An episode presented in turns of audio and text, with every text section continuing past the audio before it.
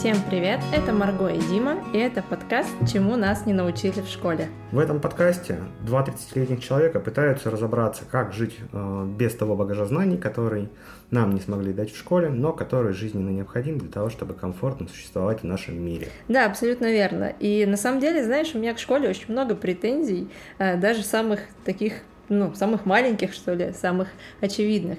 Например, э, даже к тому, чтобы что-то посчитать.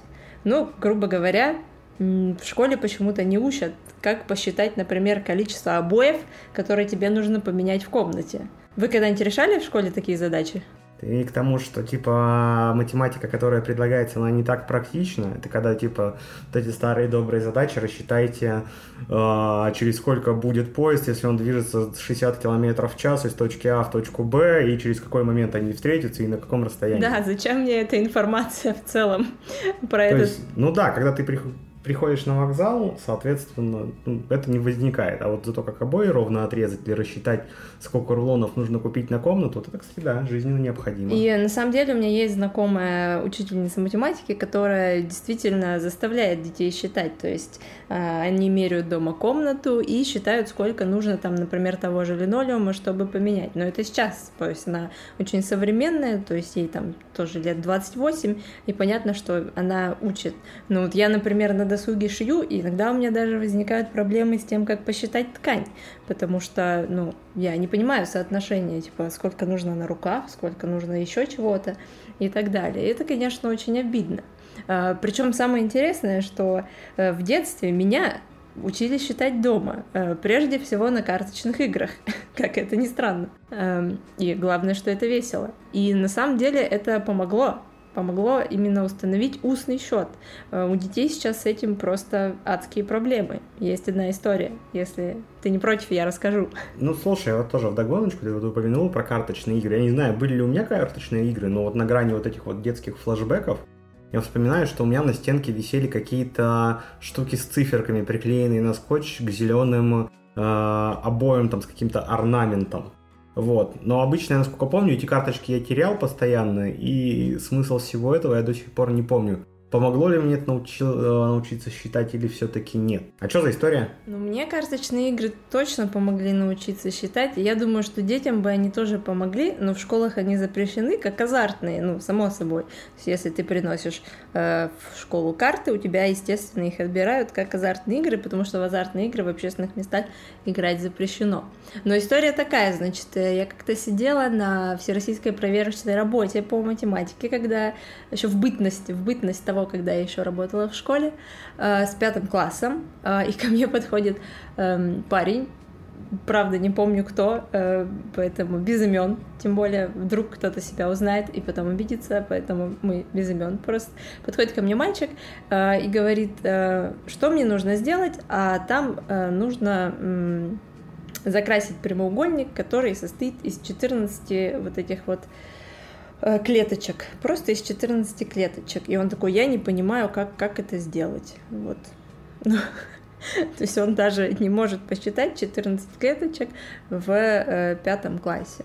Ну, там нужно было умножить, кажется, 7 на 2, чтобы вот был такой прямоугольник, э, который состоит из 14 клеточек. Вот это очень грустно и как-то пугает. Ну, типа, это, по крайней мере, вот сейчас то, что обсуждаем, да, это вот э, как бы история с недостатками того школьного образования, которое есть, и типа, вот там спустя там 30 лет, допустим, ты стал, выходишь в мир, пытаешься сопоставить с тем, что было в школьной программе, с тем, типа, к чему ты эти знания пытаешься приложить в реальном мире. И не так много вещей пересекается. Ну, я не знаю, вот тебе, наверное, вопрос как э, к экс-преподавателю обществознания, как минимум. Ну, смотри, банально. Типа, сейчас подростки вот заканчивают учиться, и кто-то из них начинает вступать во взрослую жизнь как минимум, э, кто-то из них там чуть позже, кто-то раньше съедет от родителей, и у них станет вопрос типа, блин, а надо хату снять. И я вот не помню ни разу, чтобы мне в школе кто-то в здравом уме объяснил, типа, как снять хату, что там должны быть такие-то, такие-то пункты в договоре, что Типа, у меня есть, оказывается, как у квартиросъемщика какие-то определенные права, и я, типа, вот почему-то об этом не помню. Слушай, ну я, я супер адекватный преподаватель обществознания. Это, извините, сам себя не похвалишь, никто не похвалит.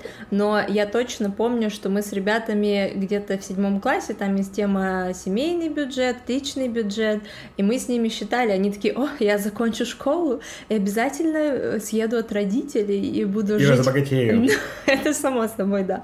Но в целом, типа, я съеду от родителей, весь такой крутой. Я говорю, так, ну давайте, поехали считать, значит, погнали. Значит, съемная хата. Заходим на объявление, смотрим съемные хаты. Угу, примерно двадцатка. Окей, закладываем двадцатку. Причем это не какая-то супер хата. Да, я боюсь подумать, какие там в Москве цены или в Питере. Ну, кстати, в Питере, наверное, нормальные, не знаю. Но в Москве-то да, там не очень лояльные. А в Перми вот тоже, ну, двадцатку нужно закладывать. Плюс мы считаем в среднем чек за продукты э, и так далее. И у нас выходит, ну, там, проезд, понятно, еще развлечения, еще бы одежду какую-то покупать было бы неплохо. Но, грубо говоря, конечный чек у нас там выходит порядка 40 45 тысяч на одного. Это если ты снимаешь квартиру. А, и вот ты сказал про договор. Действительно, мы с ними обсуждали про деньги стопроцентно, а про договор я, слушай, даже не сообразила им сказать, потому что некоторые в 11 классе перед сдачей ЕГЭ удивляются там про брачный договор, как он заключается. Я уже не говорю о том, что они не знают, что нужно платить госпошлину, прежде чем зарегистрировать брак, или что нужно платить госпошлину, если ты разводишься. Ну да, в целом, то есть понятно, что сейчас это все по пути упрощения прошло, например. Ну то есть банально вот эти вот все взрослые штуки, типа зарегистрироваться в, на, там, на подачу заявление в ЗАГС там, на бракосочетание. Блин, господи, чтобы прикрепиться к поликлинике по новому месту жительства, это тоже целый квест. Я не помню, чтобы мне рассказали в школе хоть как-то, что мне нужно что-то сделать для того, чтобы... То есть у меня нет даже базового, то есть мне приходится пойти и собирать эту информацию просто от незнакомых людей, которые там, может быть, этот квест прошли ранее, либо там обратиться к родителям, но типа вот этот вот навык, типа я живу в государстве, там плюс-минус, наверное, в правовом. Вот, и мне нужно, типа, чтобы получить там бесплатную медицинскую помощь, прикрепиться к поликлинике там по месту жительства. Что мне нужно для этого сделать? Нужно ли мне подавать заявление в предыдущую? Или не нужно, или нужно прийти только в новую сразу. И, короче, тут... Ну, сейчас, ну, нет, сейчас с этим действительно проще, сейчас э, действительно не нужно приходить в старую, можно сразу прийти в новую. ну, кстати говоря, ты вот сейчас сказал, и я вспомнила, я буквально позавчера разговаривала с подругой, и мы с ней живем рядом, и я говорю, пойдем прикрепимся в поликлинику, в местную, потому что мы переехали с ней обе недавно в этот район, и она такая, а что надо сделать? А человечку-то 24 на минуточку, а он не знает, просто не в курсе, что нужно сделать ему в данной ситуации. А, но я говорю, нет, типа, в старую ехать, естественно, не надо, можно просто прийти в новую, и тебя автоматически прикрепят, и там открепят. Но это сейчас. Что нужно было сделать раньше, скажем, лет 10-15 назад, я даже себе представить не могу. Ну и вот еще, кстати, тоже вспоминаю, это а, тоже взаимодействие там с государством и какими-то государственными процедурами. Почему-то тема смерти в школах прям табуирована по-страшному. Прикинь, ну там, ну, то есть, прекрасно знаем, что у нас достаточно много людей там живут э, в семье, где есть там бабушка и мама, а некоторые просто там типа семья из одного родителя. Но я ни разу не помню, а, чтобы мне в школе кто-то разъяснял, а что делать, если ты пришел домой, а твой родственник мертвый. Кому звонить? Что делать в таком случае? Как похороны организовывать? Там же целая огромная процедура, и ты такой, а прикинь, как бы это ладно, мы взрослые, мы там уже, не знаю, кучу-кучу родственников там похоронили в каком-то момент времени и все это видели, и плюс-минус там на месте можем сориентироваться. А вот молодые люди, которые еще там только в школу э, сходили, и, может быть, там видели только, как какая-нибудь бабушка умерла разочек, на похоронах были, им-то как, вот, допустим, эту процедуру потом с нуля. А рано или поздно они все равно все с этим столкнутся, и ты в этих ситуациях тотально не подготовлен. А это, соответственно, уже нагрузка на менталочку, на психические расстройства, и в целом, типа, достаточно без того стрессовая ситуация, она еще и незнанием отягощает. То есть, допустим, когда мне приходилось последний раз человека хоронить, мне пришлось яростно гуглить инструкцию, что делать, если человек умер. Ну, то есть, кому сообщать, там, нужно милицию звонить или не нужно, или сразу скорую вызывать. А если человек умер, нужна ли вообще скорая? Или, типа, кому сообщать-то об этом? Я полностью с тобой в этом плане согласна, потому что я тоже недавно с этим столкнулась, и до этого я, конечно, была на похоронах, то есть пока еще училась в университете, э, несколько раз была на похоронах там тети, одного дедушки, одной бабушки, а недавно действительно я столкнулась с тем, что пришлось близкого человека похоронить, и я в целом даже не представляла, что какие-то, у нас, оказывается, еще каких-то миллиард обычай, вот этих вот религи... э, обычаев прошу прощения, религиозных, э, где ты, ну, просто не знаешь, что делать. Э, когда ты хотел, типа, надеть, э, одеть, надеть, все время путаю, на человека одежду его какую-то старую красивую оказалось так нельзя. Нужно хоронить людей только в, но, в новом только в новой одежде а я, а я вот не знаю вот типа же там сколько-то лет назад я, я не застал это а может быть ну, на твое время пришлось. Нас же вводили по-моему уроки светской культуры что-то там и религиозной этики или как-то так эта штука называлась? Есть такая штука сейчас в школах но но она называется ОРКСЕ основы религиозных конфессий и светской этики. Но прикол-то в том, что преподают ее в четвертом классе. Ну, то есть смысл от нее в четвертом классе примерно, ну, нулевой, потому что, ну, я не знаю, помнишь ли ты что-то из четвертого класса. Я помню только как меня как-то ругали при всем классе, когда я не сделала домашнее задание. Это, наверное, мое... А, нет, еще есть второе воспоминание, когда я заняла второе место на русском медвежонке, как нас награждали вот эти все мои воспоминания из начальной школы. Вот, поэтому вводить этот предмет в четвертом классе, ну, такая себе, э, в общем-то, процедура. Ну, то есть, ну, получается, да, окей. бесполезная. Окей, а тогда куда это? То есть, вот, допустим, есть уроки общества знаний, те же самые. Да. По идее, это как косвенно туда должно, наверное, входить. Либо в край, я не знаю, ОБЖ в школах сейчас преподается вообще или нет? ОБЖ, конечно, тоже есть, но дело в том, что общество знания — это общество знания, то есть это в целом знание об обществе. Поэтому те, кто сдают профиль, вот у них могут еще появиться плюс-минус все эти знания, имеется в виду, потому что у них есть правоведение, ой, правоведение, у них есть там экономика и так далее. То есть они хоть как-то могут э, лавировать, те, кто сдают, э, ну, те, кто профиль и те, кто сдают экзамен. А те, кто не сдают экзамен, ну, там, мне кажется, шансы получить какую-то такую полезную информацию, они, конечно, стремятся к нулю. Ну да, то есть э, так или иначе, даже если окей, вписывают туда в это, там, скорее всего, это все заточено под то, чтобы сдать ЕГЭ как минимум. Ну это да, да, само собой, да. Ну то есть там, там не заточено под то, чтобы помочь там молодой девушке или молодому человеку адаптироваться в мире будущего. Ну, или, по крайней мере, в той жизни, в которой он ведет. Банально, банально. То есть, если мы говорим там про то, что не пригодилось в школе, блин, черт возьми, я был бы дико благодарен, наверное, это был бы самый полезный урок в школе для меня, если бы мне хотя бы раз кто-то рассказал, как правильно оформить претензию на возврат товара. О, да, кстати. Ну, то есть мы иногда об этом разговариваем, опять-таки, с теми, кто сдает экзамен, потому что есть эти вопросы в экзамене, и права потребителя и так далее, и мы это, естественно, все изучаем. Но, опять-таки, вот я, когда вышла из школы, грубо говоря, там, даже, по-моему, из университета, у нас, ну, в университете правоведение преподавалось, ну, я не знаю, могу ли я говорить посредственно или нет, но я вот ровно ноль помню из правоведения в университете. А, я помню другие предметы, типа декан у нас вел там новейшую историю стран Востока, вообще великолепные лекции были, семинары, психологию помню практически всю потому что психфак тоже очень сильный, и все преподаватели классные. А из правоведения я в целом ничего не помню. И когда я сама пошла заключать брак, там какой-то был там 2016 или 2017 год, э, я или 15 ну, в общем, неважно. Э, я сама была шокирована, что я, оказывается, должна заплатить госпошлину. Это теперь я, типа, всеведущий взрослый человек, который даже исковое заявление в суд написать может. Там, это... Ну, то есть, вот, вот да, к слову, опять же, вот о всех вот этих, может быть, юридических движухах, с которыми мы сталкиваемся. Я сейчас банально зашел там на приложение банка и смотрю, там, короче, есть, типа, услуги юристов. И как бы это о многом говорит, что если юристы предоставляют такие услуги в рамках подписки, то какой процент людей, которые этим не умеют самостоятельно пользоваться, раз, типа, спрос на эти услуги есть. А тут стоит, типа, вернуть товар 3490 рублей, вернуть товар из онлайн-магазина 3490 рублей, вернуть деньги за курсы, вернуть деньги за некачественную услугу, вернуть билет на мероприятие, отремонтировать товар. А, куча историй там для автовладельцев, по авиабилетам возврату тоже.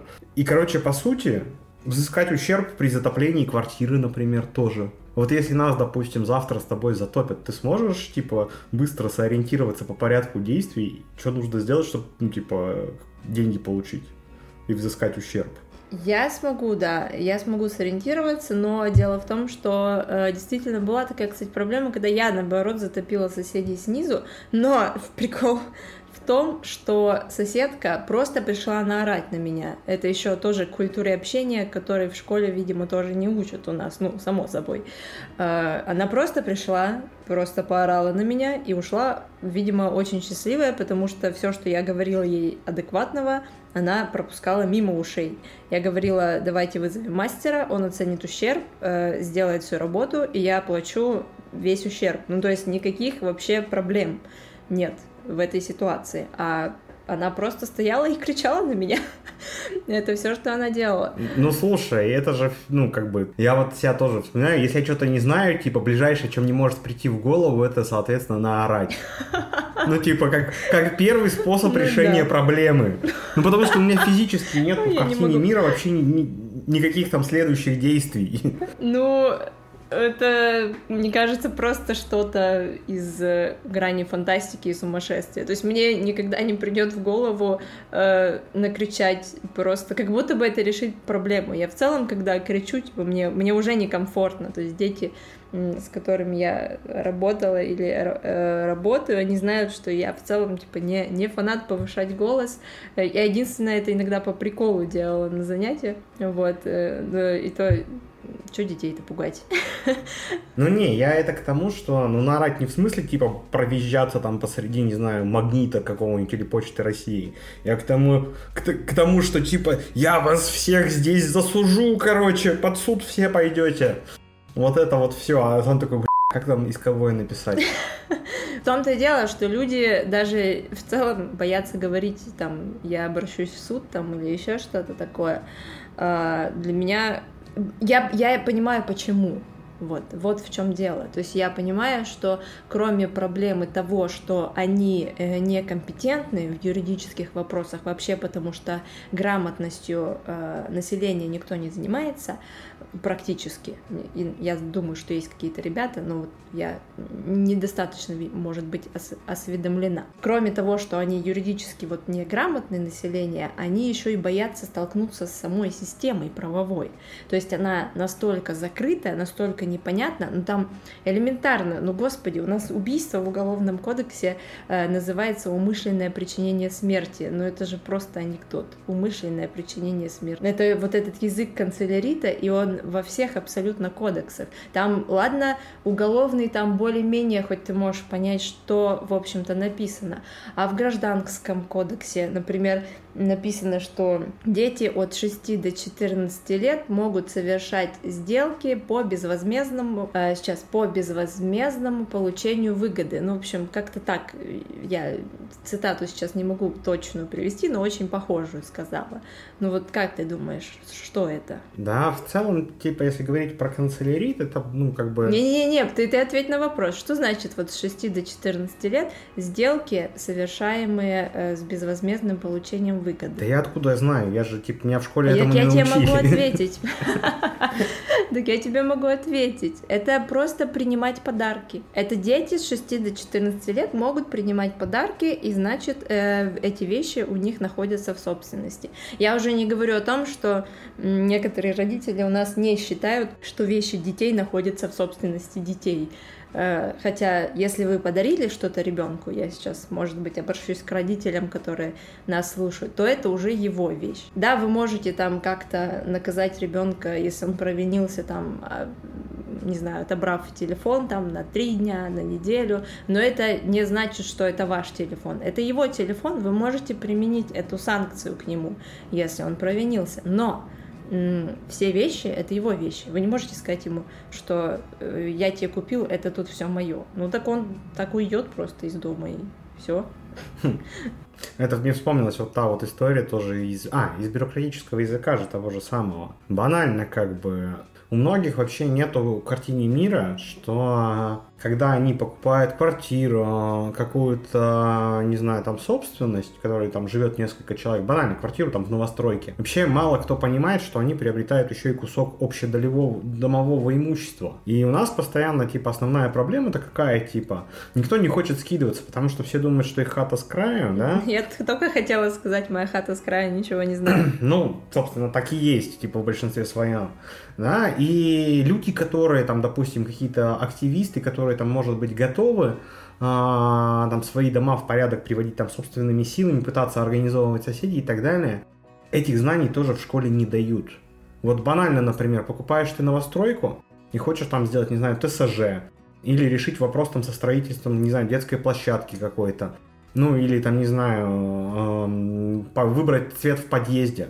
Тебе ну, нужно что сделать? Тебе нужно обратиться в действующую управляющую компанию на паспортный стол, попросить там получить реестр собственников жилья, потом, и этого же вообще нигде, ну, типа, ни в какой картине мира, ни в каком учебном курсе не встречается. Чтобы это узнать, тебе нужно идти и изучить Жилищный кодекс Российской Федерации. Но ты сейчас вот говоришь, мне уже стало неуютно, особенно про реестр собственников жилья. Я такая, что?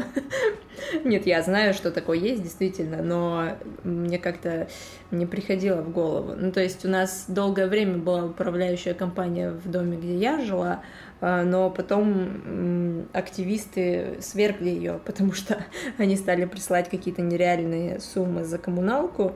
Из последнего к нам даже приезжало телевидение, все снимало. Там было такое, ух, детективчик практически, да. И там сумма, в общем, у нас там двухкомнатная квартира, и, и сумма за коммуналку 15 тысяч. Ты такой, летом, летом, там без отопления. Такой, что? И при этом, ну, то есть некоторые даже оплачивали, вот, те, которые, ну, типа, ну, пришло, значит, надо оплатить. То есть у них даже не возникает вопрос, что, наверное, что-то все-таки пошло не так. Вот. И там наша старшая по дому, она там ходила по всем, такая, не оплачивайте, не оплачивайте, мы будем с этим разбираться. И потом действительно сделали ТСЖ, и как-то стало так хорошо. А, и как-то денег столько, и дом отремонтировали, и лестницы заменили, и, и камеры везде. Да, и... но это я еще к чему, типа, тут если, допустим, вот мы проговорили про математику, проговорили про право, и проговорили, не проговорили про русский язык. Типа, почему-то вот такое ощущение, что, может быть, в школах поменялось что-то, но не учат формулировать нормально мысли понятным, ну, человеческим языком. Так, потому что, я тебе отвечу на вопрос, почему. Потому что этим занималась раньше риторика и логика. Она была в э, учебном плане до Советского Союза. Кстати, по-моему, даже в Советских Союзах в школе где-то оставалась еще логика. Насчет, а нет, риторика, значит, тоже где-то был, оставалась, да. А вот сейчас ни логики, ни риторики нет. Ну, то есть есть в каких-то школах, видишь, у нас еще каждая школа на как бы сама свой учебный план же подбирает. Э, то есть смотря какое направление у школы, какая какая форма у школы, то есть она гимназия, не гимназия, это от этого очень много всего зависит. А, вот, но действительно риторика и логика, вот эти два предмета, в общем-то, и учили формулировать свои мысли. А, у меня даже как-то был курс, ну, что-то несколько лет, про, э, только он у меня назывался психориторика, то есть там мы учились справляться и э, с эмоциями, и правильно обращаться друг к другу, и правильно ходить, да, то есть, ну, то есть правильно там, не знаю, на стул садиться, элементарные какие-то вещи. В общество нужно интегрироваться, это же очевидно, да, ты в этом обществе находишься. Ну, да, ты должен... Прерву тебя, прерву тебя. Ты должен... Мы уже начали в какое-то это эфемерное... Я что хотел добавить-то? Самый банальный пример вот этой вот отсутствия вот этого вот нормального коммуникации. Дело, наверное, мне кажется, не столько в риторике, да, сколько вообще в целом вот в этих вот подходах, да, потому что я предполагаю, что бюрократичного языка еще и в школах хватает в том числе, потому что самое простое, посмотрите на вывеску своей школы и посмотрите, как она называется. Это же будет стопудово какой-нибудь МАО СОЖ номер 2084, какое-нибудь имени кого-нибудь там важного. Но МАУ это стопроцентно, то самое смешное это ладная аббревиатура еще, да? Да, да, да. Самое название. смешное просто, что я-то вспомню. Самое смешное, что дети э, не понимают, что такое иногда муниципальное, автономное, общеобразовательное учреждение. Да, то есть они такие, что такое муниципальное? Да? Опять-таки, те, кто сдают профиль обществознания, по крайней мере, со мной учат, они знают, что такое муниципальная собственность. По крайней мере, я надеюсь, что я их этому научила. Но а у остальных людей это вообще ну, не возникает, э, мне кажется, никакой мысли с, этой, с этим словом или с этой буквой. Ну да, я, я ну как бы нет, а расшифровку-то плюс-минус ты понимаешь, а что за ней стоит, не очень. Я больше к тому, что какой смысл и для кого несет эта информация. Окей, подхожу я к школе и вижу, что там написано МАОУ. У меня должно с этого что-то триггернуть, понять, что это, эта школа хорошая или плохая, мне это ничего не дает. Я вообще удивлен, ну как бы мне нравится тренд, что сейчас у школ пошли названия хотя бы, стали им придумывать придумывать. Там, не знаю, точка та же самая, ну, тот же, как у вас называлось, Энергополис, там, не знаю, еще какие-нибудь там, не знаю, если погуглить, стопудово школ с названиями становится больше. Мастерград у нас, у нас еще есть Мастерград, Энергополис, точка, да, школ с названиями становится больше, но ты э, не заблуждайся в том, что буквы-то никуда не ушли. То есть Нет, она не просто ну, Энергополис, она МАУ. Да, я, да, ну тут надо разделять же, да, с точки зрения того, что, окей, МАО Энергополис, э, это понятно, она в юридических документах так, на вывеску зачем писать вот это вот МАО, которому ничего Почему не написать просто школа Энергополис? Ну, типа, вот ну, это вот, по сути... Да, бюрократия, бюрократия. Ну, вот, да, еще обязательно золотую табличку нужно сделать. Еще проще пример вот этой же бюрократии, да, которая излишняя, бесполезная, абсолютно непонятно зачем создана, и непонятно, кто ей пользуется спуститься вниз к подъезду, посмотреть объявление для воды, а, по отключению воды. Как правило, это типа что-то в духе «Уважаемые жильцы», типа «Уведомляем вас, что в вашем доме с 23 там, по 26 состоится отключение горячей воды. С уважением такой-то, такой-то, такой-то». И, короче, типа во-первых, очень много пассивной агрессии, а, во-вторых, очень много канцелярита. Почему нельзя написать просто, типа, соседи, типа, с 25 числа горячей воды не будет. Пожалуйста, типа потерпите чуть-чуть, сразу, ну, как, как только так сразу вода появится. А если вам очень нужно, набрать можете вот там-то, там-то, например, оставить там сразу же контакт, как бы вот вот пользу нанести, а не так, что типа подошли, наорали, что будет все плохо и ушли. Ну, набрать горячей воды такая себе идея. Вот это если совсем воду отключили, то да, это, обез... это обязательно нужно как-то указывать, что будет какой-то развоз воды или еще что-то.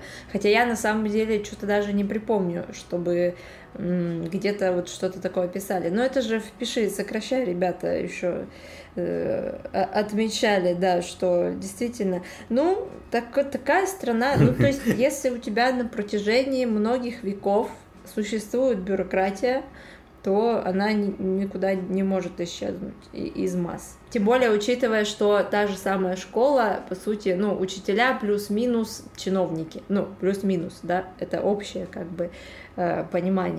Ну, кстати, вот если так подумать, например, ну, подвижки в сторону эту есть, но они больше, наверное, носят какой-то такой э, частный характер. Вот зайти на те же госуслуги, вот вспомни, типа, инструкцию по тому, как сфоткаться правильно на загранпаспорт, где вот она, конечно, странноватая, но в целом она написана достаточно понятным ну, языком. Ну, да, там, в общем... Ну, и с достаточно понятными примерами, там типа красивые, плюс-минус красивые люди приятные на фотках, и вот как раз ну, явно демонстрируется вот то, чего делать на фотках нельзя. Конфессионально красивые. Да, в целом красивые, все люди красивые. А, ну вот да, я хотела уточнить этот момент.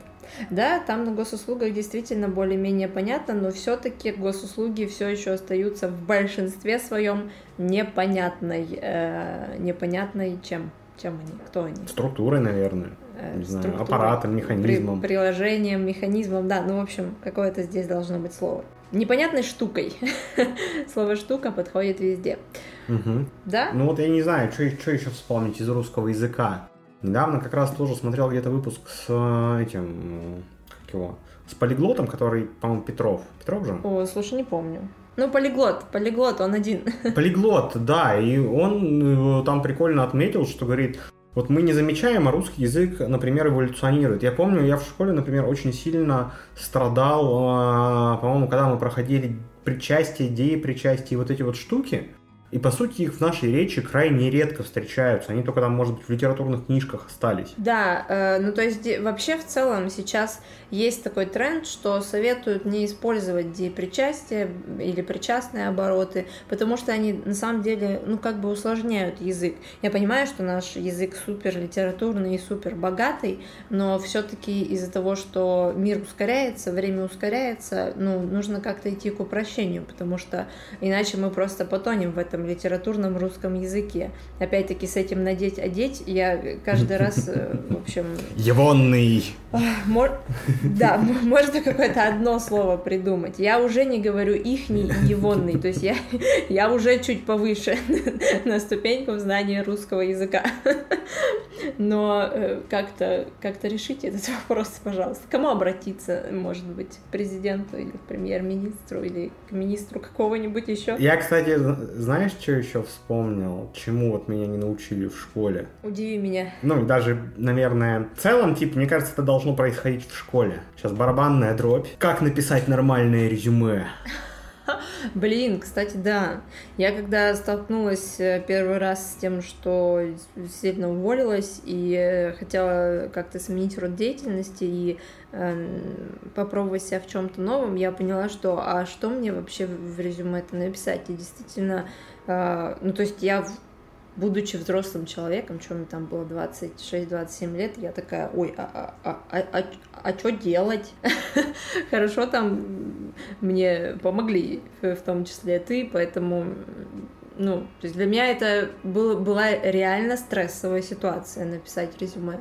Да, и я тоже, когда искал свою первую работу, я тоже такой, типа, э, ну, а что писать? -то? Вот, а это, знаешь, ну... это в принципе не только про резюме, это про навыки самопрезентации.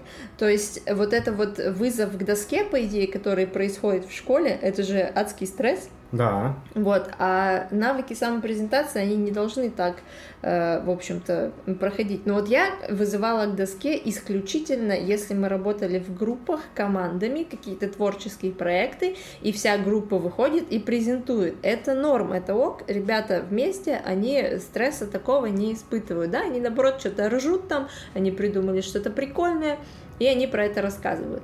А когда вот ну, одного человека вот стихи рассказывать вызывает, это к, к чему? Ну, то есть почему он не может это делать с места?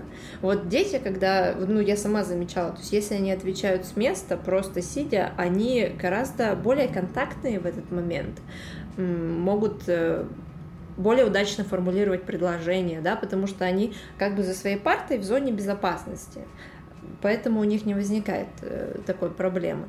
А в целом навык самопрезентации в школе, ну, а где вот он еще? Ну, сейчас есть, ладно, разные всякие штуки, проектная деятельность в 10-11 классе, где они проекты защищают. Видели же в ТикТоке парень э, продумывал конструкцию, чтобы жареные пельмешки не забрызгивали масло. Да, гениальная вещь. Да, не разбрызгивали, точнее, масло вокруг. Вот. Неплохой, неплохой проект. Я бы тоже одобрила на месте преподавателя слову, опять же, вот да, про самопрезентацию ты правильно упомянула. Но при этом, я вот помню, сколько в школе учился, мне вдалбливали, собирай портфолио, собирай портфолио, собирай портфолио. Но ни разу мне никто в голову не вдалбливал то, что, пожалуйста, рассказывай о своих достоинствах. То есть у меня есть вот эта вот волшебная пачка сертификатов с русского медвежонка. Ну, э, нет, Где меня яростно убеждали, что он мне в жизни пригодится, но не пригодился. В целом, портфолио это не то, да, то есть это просто бумажки. Ты, эти бумажки, они тебе ничего не дают, ни навыков коммуникации, ни уверенности в себе. У тебя просто есть бумажки. Ну, спасибо, а что мне с ними делать дальше, мне непонятно. Сдать в макулатуру и ликвидировать углеродный след, который ты оставил на этой природе, получая эти бумажки. Видимо, да. То есть другого выхода в целом и варианта не особо видится. Ну вот, ну как бы нет, с одной стороны, типа бумажка это просто фиксация там факта какого-то твоего достижения. Я говорю, типа, ну, нас учили их в папку складировать, но нас не учили делать их там красиво оформлять. Ну да. А, не рассказывали, как красиво об этом рассказывать складно, чтобы тебе поверили и там приняли тебя, может быть, на работу где-то или что-то защитить. Вообще, допустим, вот, я не знаю, я смотрю на практику там тех же самых зарубежных вузов, там всегда при поступлении пишется эссе. Да, и это очень, Мотив- ну, мотивационное очень письмо. круто, очень крутая вещь. А у нас этой практикой нет. У нас, типа, принес... э, Ну, то есть у нас где-то остались, конечно, вот эти вот внутренние экзамены, да? И в магистратуры, по-моему, сейчас запрашивают. Ну, там уже уровень повзрослее, как минимум. А вот после школы написать эссе, типа, мне кажется, это прекрасная возможность как раз ребенку себя проявить и доказать, что он, типа, не зря в этот мир попал после школы. Входные экзамены еще есть, да, в вузах, но некоторые там творческие и другие профессии, но э, по факту эссе еще, оно же было, кстати, тоже в обществознании, и в этом году э, его отменили, ну то есть э, там было изложение мыслей, философия, вот это, то есть в части э, какой там второй. Э, Да, это все было. Я еще сама сдавала обществознание, но у нас, по-моему, было, я не помню, две или три части. Но, в общем, у нас тоже было это эссе. Я, в общем-то, только там, мне кажется, набрала баллы, потому что э, в этих э, вопросах, где надо выбрать какой-то вариант ответа, я всегда могу ошибиться. Вот, из-за невнимательности или из-за чего-нибудь еще. А эссе, оно хотя бы э, показывает, вообще человек может мыслить, составлять предложения и так далее. И ко мне, когда ребята приходили в восьмой класс, э, первый урок, мы там всегда обсуждаем, чем человек отличается от э, других э, животных, и от других живых существ, и потом они пишут эссе. И вот там по эссе уже видно, ну, кто может что-то сказать, а у кого вообще типа, ноль мыслей. Да, и вот еще тоже сейчас вспоминаю, то есть мы так прошлись по предметам, там, по обществознанию где-то заде- задели, где-то право. О, физика и химия, физика и химия, это мое любимое. Ты не поверишь, у меня столько фейлов было в жизни с физикой и химией, что мне стыдно про них рассказывать, но с них просто можно ухохотаться. У меня была, например, машинка для стрижки, я стригла братьев э, и старшего, и младшего, и там были насадки пластиковые, и я решила их продезинфицировать, и ничего лучшего не нашла, как прокипятить их. Здесь надо смеяться. Ну ты понимаешь, что с ними случилось? Они пластиковые. Ну да, понимаю. Ну, то есть они полностью погнулись. И как-то мои знания физики почему-то не сказали мне о том, что, наверное, нельзя пластиковые насадки кипятить.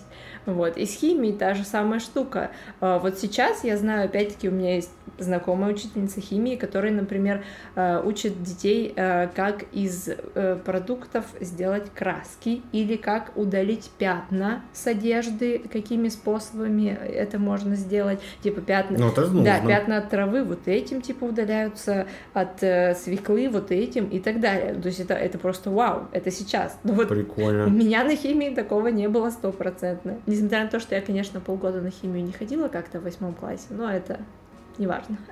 Ну, окей, физика, химия.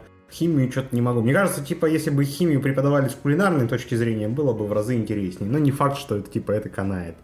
Хотя в целом, я думаю, типа, физика и химия это все-таки такие, как это сказать, академические науки. И они, наверное, дол- должны больше быть направлены на... Понятно, что какой-то ну, аспект того, что в бытовой жизни пригодится, должен быть, но в первую очередь они должны, наверное, вдохновлять именно на научные какие-то эксперименты и открытия. И там должно быть много практики, на мой взгляд. Ну, практики это само собой. Ну, то есть вот сейчас у нас действительно оборудованные школы, ну, опять-таки, не все в этом плане, но по физике, э, ну, там же тоже очень много всего практического. Например, у тебя было так, что у тебя один стакан застрял в другом стакане. Ну, наверное, да. Не могу вспомнить. Ты не можешь вспомнить. Но это действительно такое бывало, и по идее там тебе надо что-то вспомнить, что если предметы нагреваются, то они там что делают? Расширяются, да? Да. Я уточняю. Я говорю, мои знания физики, они, они прошли мимо меня. Я физикой занимался, сколько там лет прошло уже, давно, короче. Ну, это понятно. Но в целом, типа, горячая вода расширяет, заставляет молекулу двигаться быстрее, а холодная, наоборот, типа, сужает. Вот, ну, соответственно, значит, э, По крайней мере, я помню, это, типа, был совет от кого-то, что э, прежде чем побриться, ты должен лицо распарить, а бритву, наоборот, сделать холодной. А, ну так да. она будет острее, волосы будут... ну, То, типа, вот этим ограничены мои знания физики. Ну, кстати, в сторону физики тоже. Но я тебе говорю, что вот проблему со стаканами физика может ведь решить. Ну, может быть. Вопрос просто, типа, насколько это... Частый случай. Да. Ну, Ну я не знаю, то есть мне сложно вообще в целом, типа, применительно к физике найти какие-то очень частые случаи. Но вот самое, ну, наверное, когда я сталкивался последний раз именно с физикой, наверное, все-таки, это построение электрических цепей. О, господи. Ну, например, я хочу так, чтобы у меня было два выключателя. Один в комнате, да, а один на где-нибудь у выхода из квартиры. Я хочу так сделать, чтобы независимо от того, как включен у меня выключатель в комнате, у меня срабатывал на выключение и включение, в том числе тот, который висит на входе. Как эту цепь собрать? Я сидел, голову ломал, там выстраивал. А там еще история с сопротивлением есть. Кажется, я ничего вообще не поняла из того, что ты только что сказал. Ну, короче, Когда тебе очень стыдно за свои знания физики. ну, наверное. Я так поняла, что ты хотел бы, чтобы в коридоре он включался автоматически. Нет, я хочу, чтобы у меня было два выключателя, которые включают лампочку. Но, а, типа, окей, лампочка включена, я могу подойти в коридор и выключить ее из коридора.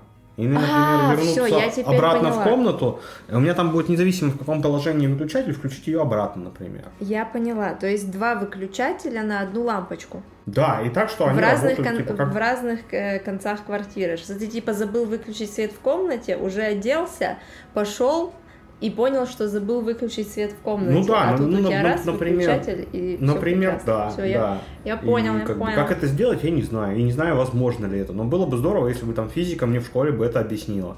Подозреваю, что, возможно, нужно цепь правильно составить. Но это надо садиться и экспериментировать. Я видел, сейчас там в современных школах какие-то даже конструкторы по электротехнике есть. Там собираешь, там лампочку прикручиваешь, выключатель вставляешь и проверяешь, типа, почему лампочка в одном конце цепочки горит, а во втором нет. И потом переставляешь, делаешь так, чтобы обе лампочки горели. Да, сейчас есть действительно, опять-таки, школы оборудованы. А, еще, кстати, сейчас почти во всех, мне кажется, школах есть и эти по технологии швейные классы. Но что меня всегда раздражало, что я не могу пойти к парням на труды. Вот, э, типа, я хотела по рубанкам что-нибудь вытачивать, что-нибудь собирать, я не знаю, что-нибудь пилить и так далее. А вот э, девочки сидели, например, и плели макраме. Ну, вот это вот веревочки просто друг с другом складываешь, и вот у тебя что-то получается. Меня, меня это просто выводило из себя. Типа, меня прям вот трясло физически. Я говорю, зачем мне это? Я, у меня из-за этого столько было э, конфликтов с учительницей технологии ну, трудов, то бишь. Кстати, у нас, мне кажется, труды называлось, это сейчас технология. Не помнишь? У нас тоже, Тоже- то- у нас тоже тоже труды, труды да. были. Вот, и было запрещено, типа, девочки заниматься с мальчиками. Вот каким-то таким образом. И причем э, есть, э, у меня был такой случай, что у меня мальчик из класса хотел заниматься с девочками. Он такой, я хочу готовить, э, я хочу вот с девочками заниматься. И он пошел, ну то есть у него мама супер, супер адекватная женщина, вообще просто прекрасная.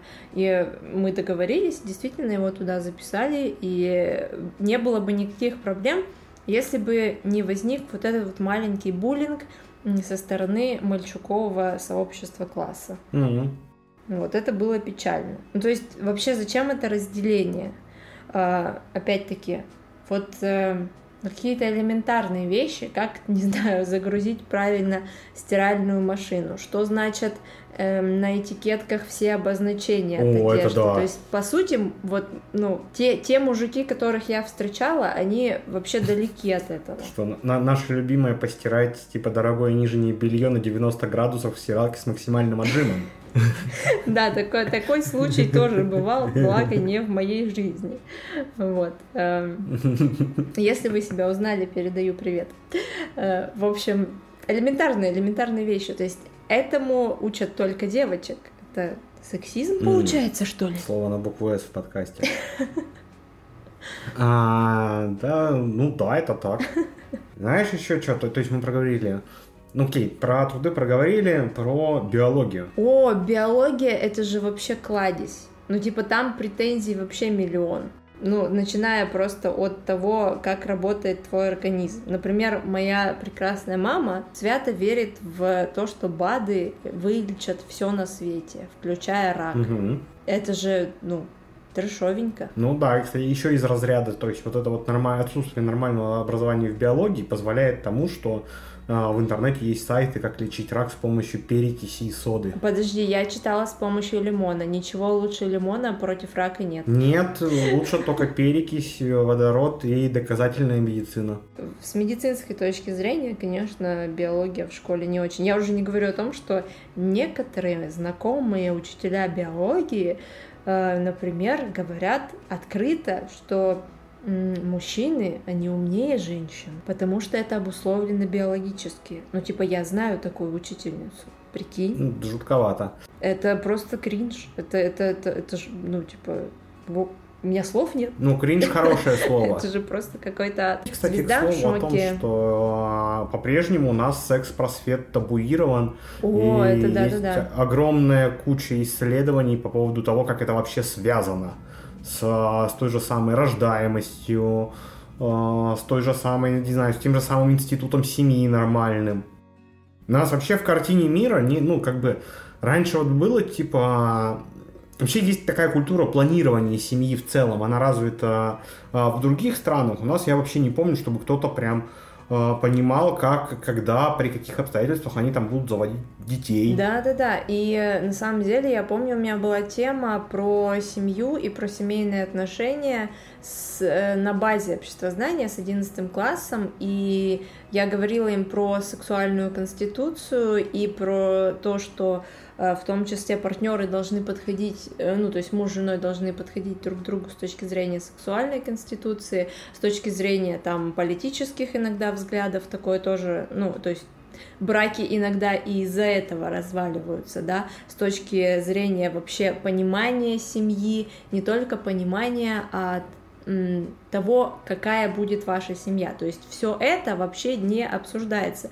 И они были в таком шоке, они такие, в смысле, то есть они даже, ну, пугаются самих слов, которые сказаны преподавателем, даже какого-нибудь слова секс они могут испугаться, потому что слово секс ни в коем случае произносить нельзя. Это же как это, развращает детей, само слово, Кошмар какой. а не запрет на него. Причем все еще в причем все еще вот в сознании людей не укрепилась педагогика, это же наука. У меня всегда все родители забывают о том, что педагогика это наука. У меня есть друзья, у которых уже взрослые дети, есть друзья, у которых маленькие дети, они периодически ко мне обращаются за какими-то советами э, или с какими-то вопросами. Типа, что мне с ней делать? Это мое любимое. Вот, типа, я, я такая, а, а зачем ты ее рожала, спрашиваю, с какой целью? Ну, там, там долгий разговор, да, но по факту э, действительно люди вообще не понимают, что педагогика это наука, и что если ты произвел э, человека, то ты должен ему, ну, как можно больше вообще дать информации-то о жизни, об обществе, в котором он находится и так далее. И школа с этой точки зрения, конечно, тоже немножечко огорчает. Мгм. Такая печальная нота. Это все старческие ворчания. Ну, окей, биологию, секс-просвет проговорили, наверное, так косвенно. Остается наша любимая физкультура. Знаешь, у меня нет слов про нее. Я, я предлагаю физкультуру вы, вынести в отдельный подкаст, потому что там, ну, очень много проблем. Просто невообразимо много. То есть, если про какие-то предметы можно сказать кратко, то физкультура вообще, ну, то есть, у меня там целое эссе по этому поводу, поэтому я думаю, что физкультуру надо обсуждать в следующий раз. Ну да, в какой-нибудь из следующих выпусков, наверное, вернемся. Да, вернемся к этому Я вопросу. думаю, нам надо, на- надо уже Да, закругляться. да. На самом деле вы можете э, прислать нам какие-то свои истории из школы. Э, может быть, чему-то вас не научили в школе, и вас это очень э, раздражает, и вы бы хотели этим поделиться с нами. В общем, мы ждем в соцсети или на почту. Все будет указано, наверное, где-то в описании. На этом, наверное, сегодня все. С вами были Дима и Марго. Увидимся в следующих выпусках. Ну, услышимся. Всем пока-пока. Пока!